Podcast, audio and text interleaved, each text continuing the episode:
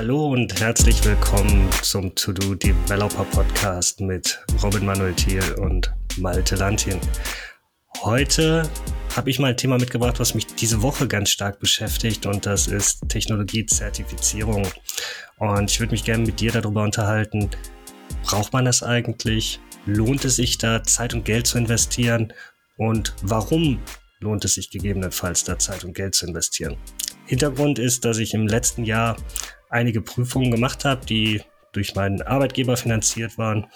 Und ähm, die laufen jetzt nach einem Jahr aus und jetzt muss ich mich hinsetzen und mir überlegen, lohnt es sich, diese Zertifizierung zu erneuern? Lohnt es sich weiter, die Zeit zu investieren, um das Wissen zu aktualisieren, nochmal die ganzen Fragen durchzuklicken, um letzten Endes auch eine aktuelle Zertifizierung zu haben? Ist natürlich auch, wenn es Themen sind, mit denen man irgendwo vertraut ist, immer noch ein Zeitaufwand und auch auf der anderen Seite ein Thema, wo man sich überlegen muss, bringt mir das auch in der Zukunft was? Und da würde mich auch einfach mal zum Einstieg deine Meinung interessieren. Hast du Zertifizierungen im Technologiebereich und wann und warum hast du die gemacht? Ja, ich finde es auch ein, also die Frage lohnt sich, das finde ich, äh, weiß ich nicht, die finde ich auch mal super schwer zu beantworten. Ich selber habe ein paar wenige Zertifizierungen. Ich bin jetzt nicht übermäßig stark zertifiziert. Und dann, äh, und wenn, dann war das eigentlich auch immer dem geschuldet, entweder dass mein Arbeitgeber das verlangt hat oder irgendwie stark gefördert hat. Ähm, und tatsächlich einmal hatte ich auch den Fall, dass ich mich in ein ganz neues Thema eingearbeitet habe und dann eine Zertifizierung gemacht habe, um so ein bisschen mein geglaubtes Wissen zu validieren. Und ich muss sagen, ich fand es eigentlich immer eine schöne Möglichkeit, sich sehr strukturiert mit einem Thema zu beschäftigen. Also ich weiß, ich möchte diese Prüfung machen und da gibt es dann ja verschiedene Lernpfade hin. Es gibt ja auch Bücher, die dediziert für eine bestimmte Zertifizierung zum Beispiel da sind und sowas. Und sagen, ich möchte mich jetzt, ich möchte einfach mein Wissen oder wo ich glaube, dass ich das weiß, jetzt irgendwie, ja, validieren, zertifizieren, belegen. Und wie du gerade schon gesagt hast, ist natürlich, wenn, wenn man da eh in dem Bereich unterwegs ist, dann setzt man da mit so einer Zertifizierung vielleicht nochmal so ein bisschen so eine Krone auf. Oder es ist eine ganz gute Möglichkeit, sich ein neues Thema einzuarbeiten, weil man ja oft eigentlich gar nicht weiß, okay, wie groß ist denn dieses Thema und wie umfangreich wird das denn? Und wenn man da so eine Zertifizierung macht, dann weiß man, kann man zumindest sicher sein, dass diese Zertifizierung ja die, die wichtigsten Themen, Schwerpunkte abdecken wird. Ähm, und ja, wenn man sich dann da dediziert darauf vorbereitet, dann ist es wahrscheinlich auch ein ganz guter Lernpfad bis dahin. Den Ansatz finde ich ganz interessant, ähm, obwohl der ja gegenüber dem Werbeversprechen von solchen Zertifizierungen etwas abweicht. Du hast jetzt gesagt, ich mache so eine Zertifizierung einfach zu schauen, okay, ist mein Wissen in einem bestimmten Technologiebereich voll, vollständig? Habe ich mir alle Themen schon angeschaut, wo die Zertifizierungs äh, Firmen oder die Firmen, die die Zertifizierung anbieten, ja eher sagen, hey, du hast ein spezielles Wissen, lass dir das doch zertifizieren, dann kannst du dann vor deinem Arbeitgeber beweisen, dass du dich mit dem Thema auskennst. Wenn du dich mal irgendwo bewirbst, kannst du zeigen, dass du dich mit dem Thema auskennst und kannst das quasi als Referenz nutzen.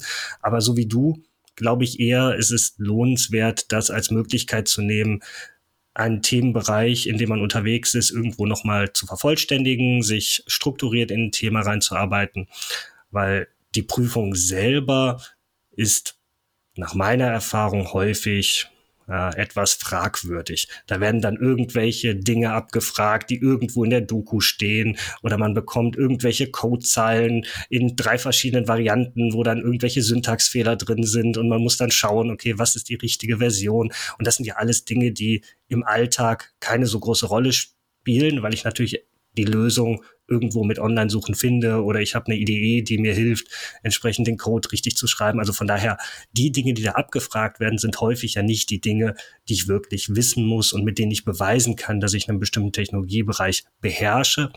Aber wenn ich mich dann strukturiert auf diese Dinge vorbereite, dann weiß ich zumindest, dass ich in diesem Technologiebereich zumindest aus der Perspektive eines bestimmten Prüfungsanbieters alle wichtigen Themen mir mal angeschaut habe, mich ein bisschen damit beschäftigt habe und dann entsprechend für die Prüfung mir die Dinge auch gemerkt habe. Ja, die Attraktivität für den Arbeitgeber, also dieses Werbeversprechen von Zertifizierungen, die würde ich mal ganz stark in Frage stellen wollen.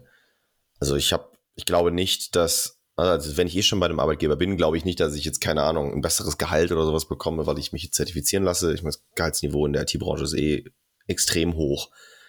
Ähm, und auch diese Attraktivität auf dem Markt, dass ich jetzt, weiß ich nicht, zertifiziert äh, wie im Kubernetes-Bereich bin und deswegen irgendwie attraktiver bin, äh, das glaube ich, da glaube ich einfach auch nicht dran, weil es einfach eh einen, einen Fachkräftemangel gibt und ich habe das Gefühl, jeder, der Kubernetes stolperfrei buchstabieren kann, äh, hat zumindest eine, eine, sehr gute Chance in dem Bereich äh, zu arbeiten zu können und, und irgendwie einen Job zu haben. Also ich glaube nicht, dass der Markt einfach in einer Situation ist, wo es diese Zertifizierungen braucht. Ich kann aber verstehen, auf der anderen Seite, warum das attraktiv ist für einen Arbeitgeber, weil aus Hiring-Sicht kann ich dann natürlich sehr gut validieren, ähm, ob jemand, ein Bewerber wirklich diese Skills hat, die er mir verspricht. Also ich würde mich freuen, wenn sich, beim, wenn sich bei mir Menschen bewerben würden, die vielleicht eine Prüfung im .NET-Bereich oder im Cloud-Bereich äh, ab, äh, abgelegt haben, weil ich dann wahrscheinlich nicht mehr so richtig selber validieren muss, kann der Bewerber oder die Bewerberin denn überhaupt das, was er oder sie da verspricht? Ähm, ja, also da kann ich das verstehen aus Arbeitgebersicht.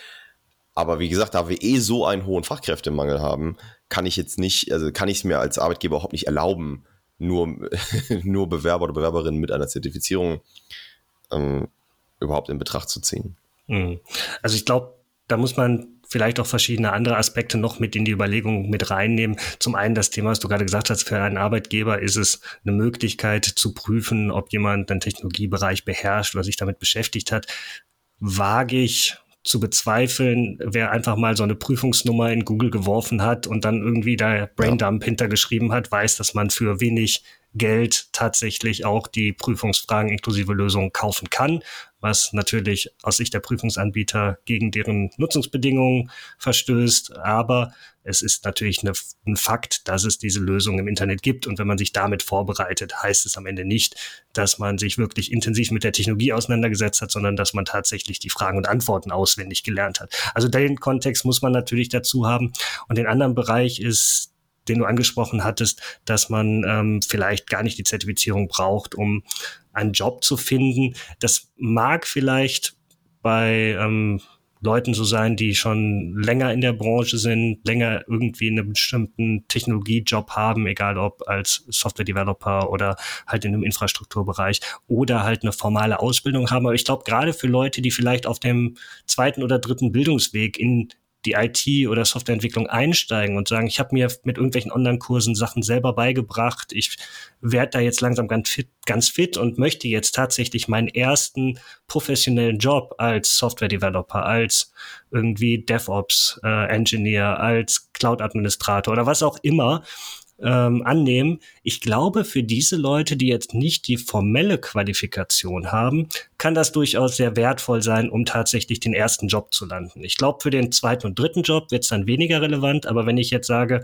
ich habe jetzt die letzten 15 Jahre was völlig anderes gemacht und jetzt äh, habe ich mich in meiner Freizeit in einen bestimmten Technologiebereich reingearbeitet, dann kann ich tatsächlich mit so einer Zertifizierung auch eine formelle Qualifikation mir abholen, auch wenn ich vielleicht nicht eine Berufsausbildung oder irgendwelche Arbeitszeugnisse in dem Bereich habe. Von daher, ich glaube, das hängt immer so ein bisschen davon ab, wo man herkommt.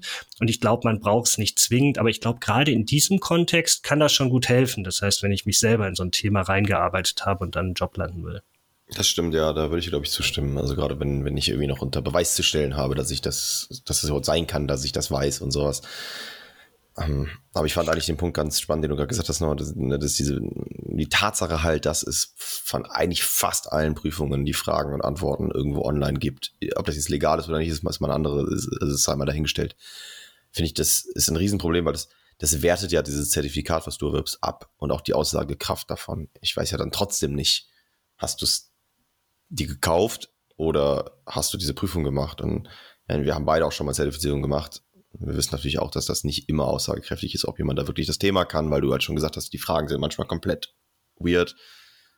Aber ja, also ich finde es halt immer noch schwierig. Ja. Hm. Aber es zeigt zumindest, dass sich jemand ähm, die Zeit und die Mühe gemacht hat, durch so eine Zertifizierungsprüfung das zu stimmt. gehen. Wenn ich das privat mache, auch das Geld in die Hand genommen habe, ähm, wenn man vielleicht vom Arbeitgeber gezwungen wird, so eine Prüfung zu machen, Arbeitgeber bezahlt das und man möchte das nur schnell abhaken. Das sind dann vielleicht die Leute, die sich irgendwie im Internet die Fragen dann runterladen, weil sie sagen, okay, ich möchte jetzt hier nicht das Risiko eingehen, dass ich mich äh, irgendwie, dass ich da durchfalle und das dann zweimal machen muss. Deswegen gucke ich es mir lieber vorher mal an.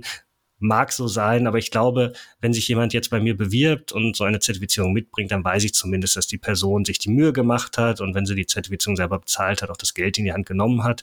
Und das zeigt natürlich einen gewissen Einsatz in einem bestimmten Technologiebereich. Und selbst wenn man sagt, okay, im Worst Case hat die Person irgendwie Fragen und Antworten auswendig gelernt, hat die Person sich zumindest mit diesem Technologiebereich einmal so umfassend auseinandergesetzt. Und ich meine, zumindest bei mir in der Uni-Zeit war das bei den äh, Prüfungen ja teilweise auch nicht anders. Man hat da irgendwie ein Semester im Hörsaal gesessen und dann kurz vor der Prüfung hat man sich den ganzen Kram noch mal in den Kopf geprügelt, um das dann äh, in der Prüfung abrufen zu können. Aber ob man es dann irgendwie zwei Monate später noch weiß, ist auch die Frage. Ja, genau das meine ich ja. Also wenn ich jetzt, wenn ich irgendwie heute jetzt sage, keine Ahnung, ja, mit Sicherheit, ich habe auch in meinem Studium mit Sicherheit irgendwann mal eine, eine Statistikklausur bestanden.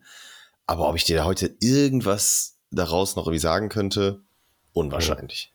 Aber von daher ist es ganz gut, dass jetzt die Anbieter dieser Zertifizierungsprüfung auch dazu übergehen, dass die nach ein, zwei Jahren ablaufen und dass man dann irgendwie einen Refresh machen muss. Bei manchen Anbietern muss man dann halt nochmal Geld in die Hand nehmen und so eine Update-Prüfung machen. Bei anderen Anbietern, ich habe es jetzt gerade diese Woche gemacht für meine Microsoft Azure-Zertifizierung. Bei Microsoft gibt es jetzt so einen Online-Refresher, wo du die Fragen online machen kannst. Das wird, Ganze wird nicht überwacht und du kannst beliebig oft machen. Dementsprechend kannst du natürlich auch die Antworten, die im Internet raussuchen, aber es zwingt dich, dich einfach nochmal hinzusetzen, irgendwie ein, zwei Stündchen und für diese Fragen halt die Lösung zu finden. Und das sind dann Themen, die vielleicht im letzten Jahr dazugekommen sind und dann googelst du vielleicht nach der Doku, aber dann schaust du dir halt die Doku für neue Technologien mal an und dann weißt du zumindest, ach, da gibt's ja neue Dinge, die habe ich vielleicht gar nicht mitgenommen, weil ich gar nicht damit arbeiten musste. Weil häufig ist es ja so, wenn ich mich mit einem Technologiebereich beschäftige, dann brauche ich in meinem täglichen Tun immer nur einen sehr kleinen Teilbereich davon. Und in diesen Zertifizierungen wird das dann eher so ein bisschen breiter aufgespannt und dann werde ich zumindest mal aufmerksam gemacht auf Themen, mit denen ich in meinem Alltag nie zu tun habe. Bei mir ist es zum Beispiel, wenn es um das ganze ähm, Microsoft Azure-Thema geht, wo ich viel in diesem Plattform-as-Service-Bereich unterwegs bin und da relativ viel gemacht habe. Aber diese ganzen Infrastrukturthemen, wo es dann um virtuelle Netzwerke oder VPN-Gateways geht, das brauche ich in meinem Alltag gar nicht. Aber wenn man dann so eine Grundlagenzertifizierungsprüfung macht, dann muss man zumindest mal das Grundlagenwissen dazu abrufen können. Aber das finde ich auch den deutlich realistischeren Ansatz. Also ich finde das eigentlich sehr, sehr schön, diese, dass ich für diese Auffrischungsprüfungen im Prinzip in einem nicht überwachten Szenario sitze. Ne? Ich weiß, ich glaube, wir haben es noch gar nicht erwähnt, aber normalerweise macht man diese Zertifizierungen in so einem Zertifizierungscenter oder kann das auch irgendwie online machen, irgendwie, aber an, dann an einem überwachten Computer, wo ich auch definitiv auch nicht nebenbei ein Buch liegen haben darf, googeln darf und so weiter. Und das ärgert mich immer, weil ich das so unrealistisch finde. Und ich eigentlich auch sagen würde, eigentlich gib mir doch eine Aufgabenstellung und schau, ob ich diese Aufgabenstellung mit Hilfe der Werkzeuge, die ich auch im Alltag zur Verfügung habe, nämlich dem Internet, äh, dass, ich, dass ich die korrekt lösen kann. Und wenn da die Fragestellung ist, hey, äh, keine Ahnung, du musst jetzt hier irgendwie ein VPN-Gateway absichern und du hast da ja auch keine Ahnung von, hast aber bewiesen, dass du in der Lage bist, dir dieses Wissen zu ergoogeln und das dann korrekt zu konfigurieren, das ist doch alles, was ich haben will. Also ich brauche ja keinen, keinen Mitarbeiter oder keine Mitarbeiterin, die ähm, in der Lage ist, wenn das Internet mal ausfällt und alle Bücher aus dem Büro verschwunden sind, eine Aufgabe zu lösen. Das ist, diesen Fall habe ich ja in der Realität nicht. Und deswegen finde ich das eigentlich viel interessanter. Und da fand ich es auch ganz nett, wie, ähm, wie äh, diese Kubernetes-Zertifizierungen funktionieren. Also diese ähm, Certified Kubernetes Application Developer, Certified Kubernetes Cluster Administrator und es gibt auch noch so eine Security-Zertifizierung. Und die laufen halt immer so ab, du hast einfach eine gewisse Menge an Zeit, irgendwie zwei Stunden, du hast vier, fünf Aufgaben und kriegst halt eigentlich immer ein, ein kaputtes oder falsch konfiguriertes oder noch nicht zu Ende konfiguriertes Problem, ein Cluster, eine Applikation und so weiter. Und deine Aufgabe ist halt einfach nachher so eine Art Unit-Test grün zu machen. Also du musst halt einfach dafür sorgen, dass die Anwendung funktioniert. Und du musst halt beweisen, dass du in der Lage bist, dich einzuwählen, dieses Cluster, dass du so denken kannst, dass du an den richtigen Orten suchst, wo dann irgendwas kaputt ist. Und dann ist es auch, wenn du an diesem Ort suchst, halt relativ offensichtlich. Aber du darfst halt nebenbei äh, zumindest die komplette, äh, also in einem anderen Browser-Tab, die komplette offizielle Kubernetes-Doku aufhaben. Du darfst auch nicht komplett frei googeln, weil du könntest ja vielleicht einfach auch die Frage und die Lösung googeln. Aber du bist halt sehr viel freier in dem, wie du das Problem löst. Und die wollen eigentlich nur sehen, ob du in der Lage bist, dich da reinzudenken, ob du in die richtige Richtung gehst. Und dann kannst du das ja auch fast schon nicht erschummeln, weil ich halt abfrage, ob du richtig denkst, ob du verstanden hast, wie das, wie die Grundprinzipien funktionieren und so. Und da fand ich eigentlich auch diese Erweiterungsprüfung, von denen du gerade erzählt hast, deutlich re äh, oh. realitätsnah. Und das ist mir halt bei diesen Kubernetes-Prüfungen sehr positiv aufgefallen. Ja, ich kann mich gar nicht mehr so richtig erinnern, weil das schon so lange her ist. Ich glaube auch bei diesen ganzen Linux-Grundlagenprüfungen, da ist es auch so, dass man solche Use Cases erarbeiten muss auf der Kommandozeile und nicht irgendwelche in Anführungsstrichen dummen Fragen beantwortet, sondern tatsächlich ein technisches Problem löst, wo man ein entsprechendes Linux-System verwaltet. Und ich glaube, beides hat seine Berechtigung, weil manche Technologien, die kannst du in so einer weiß ich nicht, ein-, zweistündigen Prüfung auch nicht vollumfänglich hands-on abprüfen. Wenn ich jetzt halt an irgendwelche äh, Zertifizierungsprüfungen Prüfungen rund um irgendwelche Cloud-Plattformen, wie sei es AWS, Google oder Microsoft denke, wo dann halt irgendwie 100 und eine Technologie drin sind. Da könntest du dann in so einem Use Case, und das machen ja die Prüfungsanbieter, gibt es dann so ein, zwei Case Studies, da wird dann ein Thema rausgegriffen. Aber wenn du alles wirklich hands-on machen würdest, dann würde es natürlich mit der Zeit auch nicht auskommen. Und von daher müssen da halt auch solche Multiple-Choice-Fragen und solche Themen halt drin sein.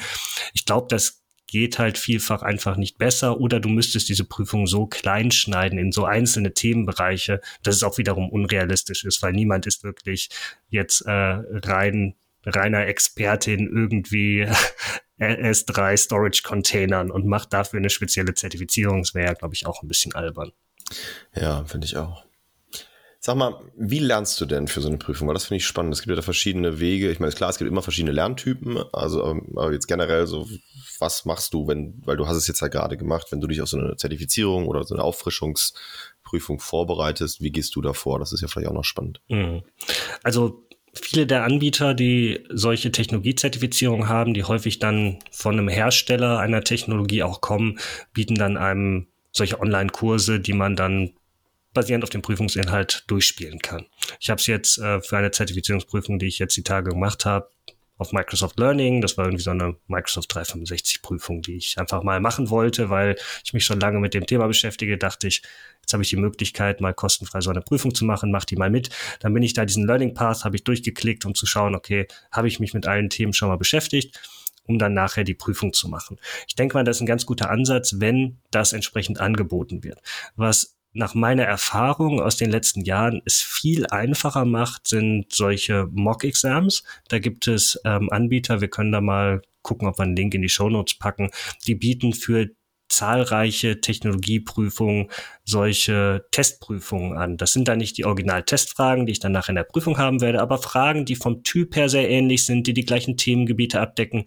Und wenn ich mich da dann noch mal irgendwie ein paar Stunden mit beschäftige und diese ganzen Testfragen durchmache, dann weiß ich, was erwartet mich grob in der Prüfung inhaltlich, wie sehen solche Fragen aus und dann kann ich dann noch mal sehr gezielt mich auch vorbereiten, weil diese Testfragen in diesem ähm, Tool basieren dann natürlich auf dem Wissen dieses Anbieters, was wiederum auf zahlreichen echten Prüfungen basiert. Das heißt, die wissen, welche Prüfungen da kommen und schreiben dann ähnliche Prüfungsfragen. Das heißt, ich kann damit sehr strukturiert mich vorbereiten. Das kostet natürlich Geld und im Idealfall ist es ja so, wenn ich das nicht mache, um mich für einen Job zu qualifizieren, sondern mein Arbeitgeber das von mir erwartet, dass ich mein Wissen zertifiziere, dann sollte der Arbeitgeber nicht nur bereit sein, diese Zertifizierung zu bezahlen, sondern auch die Vorbereitungsmaterialien zu bezahlen. Und da ist es aus meiner Sicht ein sehr wertvolles Investment, solche Testprüfungen auch letzten Endes zur Verfügung zu stellen, weil ich damit die Wahrscheinlichkeit sehr stark erhöhen kann, dass ich letzten Endes diese Prüfung auch bestehe, neben den ganzen ähm, Learning Activities. Was ich schwierig finde, was bei mir gar nicht funktioniert, ist einfach auf die Seite des Prüfungsanbieters zu gehen, welche Themengebiete werden abgefragt und dann zu versuchen, mit Hilfe der Dokumentation oder mit irgendwelchen Hands-on-Aktivitäten mich auf diese Prüfung vorzubereiten, weil da verpasst man immer was. Da wird dann in der Prüfung irgendwie was aus der Doku abgefragt, was ich zufällig jetzt nicht mehr angeschaut habe. Oder wenn ich dann Hands-on eine Technologie ausprobiert habe, wird dann genau der Use Case in der Prüfung abgefragt, den ich mir nicht angeguckt habe. Also von daher ist das etwas, was ich jetzt nicht gezielt für eine Prüfung machen würde. Aber am Ende sollte man auch nur Prüfung machen über Dinge, die man zumindest in Teilen auch im Alltag jeden Tag nutzt. Und damit habe ich gerade diesen Hands-on-Teil schon für einen großen Teil der Technologien, die, so, die da auch abgeprüft werden. Ja, finde ich eigentlich auch gut. Ich habe, es gibt auch diese, diese Strategie, dass man, äh, wenn man eh schon glaubt, da ein Wissen zu haben in dem Bereich, dass man auch erstmal einfach in die Prüfung reingeht und die einfach blind mal macht. Wenn man Glück hat, besteht man sehr vielleicht sogar schon beim ersten Mal und ansonsten bekommt man ja häufig auch eine Auswertung, in welchem Bereich man welche Punktzahl erreicht hat und dann da lernt. Denn in der Regel ist der Zweitversuch auch, also bei allen Prüfungen, die ich kenne, ist der Zweitversuch auch kostenlos immer mit dabei. Das kann man also auch so machen. Aber klar, wenn es natürlich noch so eine so eine Testprüfung gibt, die gar nicht erst zählt als Versuch, ist natürlich noch, noch angenehmer, finde ich eigentlich auch mal schön. Und sonst gibt es ja auch teilweise wirklich so Online-Trainings, die einen auf eine bestimmte Prüfung hinführen und da vorbereiten. Und es gibt natürlich auch Vor-Ort-Trainings, aber die sind natürlich auch nochmal deutlich teurer. Ähm, aber da kommen wir schon zu diesem, diesem Kostenpunkt. Das ist eigentlich so ein bisschen das Letzte, was ich, äh, was ich dich auch noch fragen wollte und der eigentlich auch so ein bisschen die Folge abrundet. Die Frage ist ja eigentlich, lohnt sich das? Mhm. Ähm, und ich habe, also es gibt, äh, es gibt immer mal wieder auch äh, kostenlose Prüfungen und Zertifizierungen, gerade so von den großen Cloud-Anbietern. Die haben natürlich ein Interesse, dass viele Leute da mit ihren Technologien arbeiten, auf ihren Technologien zertifiziert sind. Gerade diese Azure Fundamentals, die ist auch immer mal wieder kostenlos. Ähm, aber wenn eine Prüfung jetzt nicht kostenlos ist, findest du, dass sich das lohnt? Und ich meine nicht nur die Prüfungsgebühren, sondern natürlich auch, ne, du hast gerade gesagt, eventuell kosten die Materialien Geld oder die Trainings- und Vorbereitungsmaterialien kosten halt Geld. Und natürlich auch das Zeitinvest, das ist ja auch nicht zu unterschätzen. Ähm, genau, und da wäre ich einfach mal interessiert, gerade wenn du jetzt so viel gemacht hast, auch gerade auch wieder viel Zeit, auch bestimmt neben deiner Arbeitszeit nochmal reingesteckt hast. Findest du, dass sich das für dich persönlich lohnt oder für deinen Arbeitgeber lohnt, was ist da deine Meinung? Mhm. Also für mich habe ich entschieden, der Zeitinvest lohnt sich, wenn ich am Ende das Ganze auch über ein Zertifikat belegen kann. Damit kommt natürlich der finanzielle Invest und wenn ich das selber bezahlen müsste, würde ich es nicht machen. Dann würde ich vielleicht lieber sagen, okay, hm. ich äh, qualifiziere mich mit den Themen, die ich tagtäglich in meinem Alltag mache, benutze, in die ich mich reinarbeite. Aber ich würde jetzt nicht auch noch irgendwie mehrere hundert Euro zusätzlich zu dem Zeitinvest auf den Tisch legen aus der eigenen Tasche, um dort so eine Zertifizierung zu holen. In meinem Fall, wenn ich jetzt in der Situation wäre, in einen völlig neuen Technologiebereich mich einzuarbeiten, um mir dann einen neuen Job zu suchen mit einer Technologie, mit der ich noch nie gearbeitet habe, hands-on, dann sieht es vielleicht anders aus, aber ich für mich würde jetzt nicht Zeit und Geld investieren. Nur Zeitinvest ist für mich in Ordnung. Die Zertifizierung hatte ich jetzt Glück, dass ich die ähm, über unser Startup, über damals über Microsoft kostenfrei machen konnte und dort der Arbeitgeber nicht nur die Zertifizierung, sondern auch das Prüfungsvorbereitungsmaterial bezahlt hat. Und da lohnt es sich für mich. Aber wenn ich alles selber zahlen müsste, würde ich es, glaube ich, nicht machen. Aber das ist interessant. Das heißt, du sagst ja eigentlich, dass das Zertifikat an sich den Geldwert, der, der da steht, nicht rechtfertigt. Die Tatsache, dass man sich aber in der Vorbereitung auf so ein Zertifikat sehr konzentriert mit einem Thema auseinandersetzt und sehr strukturiert diese, dieses Learning angeht, das lohnt sich schon, oder? Weil wenn das der Konsens ist, da würde ich, glaube ich, mitgehen. Ja, genau. Also mich hat ehrlich gesagt noch nie jemand auf meine Zertifizierung angesprochen. Es hat noch nie jemand es anerkennt erwähnt, dass ich eine Zertifizierung habe. Das einzige Mal, wo es gezählt hat, war, und ich denke mal, das war die gleiche Situation, äh, die du auch vorhin beschrieben hast, als äh, der Arbeitgeber gesagt hat, ich erwarte, dass alle Leute, die in diesem Unternehmen sind, einmal diese Grundlagenzertifizierung gemacht haben und dann wird das am Ende abgehakt, alle freuen sich und damit zählt es was. Aber danach hat mich nie mehr jemand darauf angesprochen. Das ist ja toll, dass du diese Zertifizierung gemacht hast oder ähm, hast oder ähm, herzlichen Glückwunsch. Das ist ja total großartig, weil die so schwierig ist. Also die Leute, die finden das schön, wenn man es hat, aber ich glaube, es erwartet niemand von dir. Ja, aber es ist natürlich für als Arbeitgeber auch ein Kontrollinstrument, wenn ich jetzt sage zum Beispiel, dass ich meinen Mitarbeiter, meine Mitarbeiterin ähm, dediziert Zeit und Materialien zur Verfügung stelle, sich in so ein Thema einzuarbeiten und sagen, hey, könnt das gerne während der Arbeitszeit machen, profitiere ich ja auch von, wenn ihr nachher dieses Wissen an, euch dieses Wissen aneignet, würde ich aber als, als Arbeitgeber sicher fast schon erwarten, dass dann nachher diese Prüfung einfach auch abgelegt wird, würde ich natürlich dann auch bezahlen, aber dass ich einfach weiß, okay, ne, also diese Zeit war sinnvoll, in, sinnvoll in investiert, der Mitarbeiter hat halt dieses Wissen jetzt äh, auch, auch angesammelt. Ähm, selber jetzt nicht der größte Fan davon, da irgendwelche, weiß ich nicht, Wissen zu kontrollieren oder sowas, aber das ist natürlich dann A, für die Person, die sich da ohnehin eingearbeitet hat, ein schöner Abschluss, dass man da auch ne, einen Stempel bekommt am Ende und sich dann, ne, man freut sich auch, man ist schon auch mal stolz, wenn man es geschafft hat. Ähm, aber ich hoffe auch, dass das einfach nicht, also in letzter Zeit fand ich es auch sehr inflationär, wenn ich da irgendwie meinen LinkedIn-Feed angucke und irgendwie jedes, also ich habe das Gefühl, die Leute posten dann nur noch, dass sie irgendwelche Mini-Zertifizierungen irgendjemand gemacht hat und man hat gar keine Übersicht mehr. Ist das jetzt, war das jetzt schwierig? Ist das jetzt äh, gut? Ist das schlecht? Ich weiß nicht. Also deswegen, ich glaube, ich, ich, glaube, ich gehe mit. Es lohnt sich sehr, sich, wenn man sich die Zeit rausnehmen kann, dann ist es bestimmt toll, sich da auf so ein Thema hinzuarbeiten. Aber wahrscheinlich ist es genauso gut, dann kurz vor der Prüfung nicht diese Prüfung abzulegen und trotzdem dieses Wissen mitzunehmen, mhm. wenn es an dem Geld scheitert. Ja, und teilweise, du sagst es gerade, was da auf deinem LinkedIn-Feed auftaucht, teilweise vermischt es sich dann auch auf so Plattformen wie Credly, die halt sowohl ernsthafte Zertifizierungen dann dort anzeigen, aber auch irgendwelche Badges, die man für irgendwelche anderen Aktivitäten bekommen hat und bei dem Hackathon weiß, teilgenommen genau, oder so. Ja, genau. genau solche Geschichten. Aber ich glaube, um das Ganze abzurunden, ich wäre vielleicht jetzt für mich privat nicht bereit, das Geld zu bezahlen, aber als Arbeitgeber, glaube ich, wäre ich sehr wohl bereit, sowohl die Vorbereitungsmaterialien als auch die Vorbereitungszeit für die Mitarbeitenden zur Verfügung zu stellen, als auch die Zertifizierungsprüfung zu bezahlen. Weil ich glaube, wenn man am Ende so eine Zertifizierungsprüfung macht, die man dann letzten Endes auch als Zertifikat mitnehmen kann, auch wenn man mal den Job oder den Arbeitgeber wechselt, ist für die Mitarbeitenden im Unternehmen auch eine zusätzliche Motivation, als einfach nur zu sagen, hey, du musst jetzt hier dieses Training machen, Classroom-Training, setz dich mal rein, sondern du kannst halt auch nachher irgendwas mitnehmen, was du auf deinen Lebenslauf schreiben kannst. Und ich glaube, als Arbeitgeber ist die Investition von irgendwie zwischen 100 und 400 Euro, was so eine Prüfung dann teilweise kosten, je nachdem, ob man eine oder mehrere äh, Prüfungen für ein Zertifikat ablegen muss, ist es, glaube ich, ähm, gut investiertes Geld, weil es dann natürlich auch den Leuten eine gewisse Motivation gibt, das ordentlich zu machen.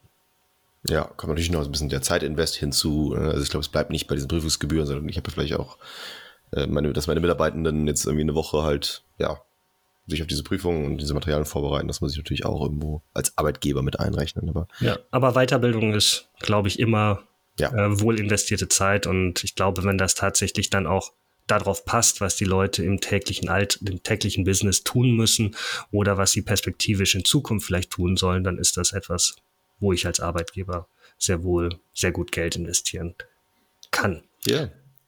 Da würde mich freuen, wie ist das denn mit unseren Zuhörern und Zuhörerinnen? Ähm, was haltet ihr von Zertifizierungen, von Prüfungen? Habt ihr da eine Meinung zu? Wenn ja, dann schreibt uns gerne. Ihr könnt uns entweder auf Twitter direkt, wir haben immer Tweets raus, wo wir die aktuelle Folge promoten. Kommentiert da direkt drauf. Oder wenn ihr das nicht öffentlich machen wollt, dann schreibt uns auch gerne eine E-Mail. Findet ihr unten in der Beschreibung von diesem Podcast auch unsere E-Mail-Adresse. Und äh, wie immer, wenn euch die Folge gefallen hat, hat oder ihr äh, Vorschläge habt für die kommende Folge, könnt ihr natürlich die gleichen äh, Kanäle nutzen. Oder wenn ihr auf Plattformen unterwegs seid, wie äh, Spotify oder Apple Podcasts, wo man Bewertungen und Sternchen und Däumchen dalassen kann, da würden wir uns natürlich auch wahnsinnig freuen, wenn ihr uns da ein Feedback gebt. Damit wünschen wir euch noch ein paar schöne Sommerwochen und bis in zwei Wochen dann. Macht's gut, bis bald. Ciao.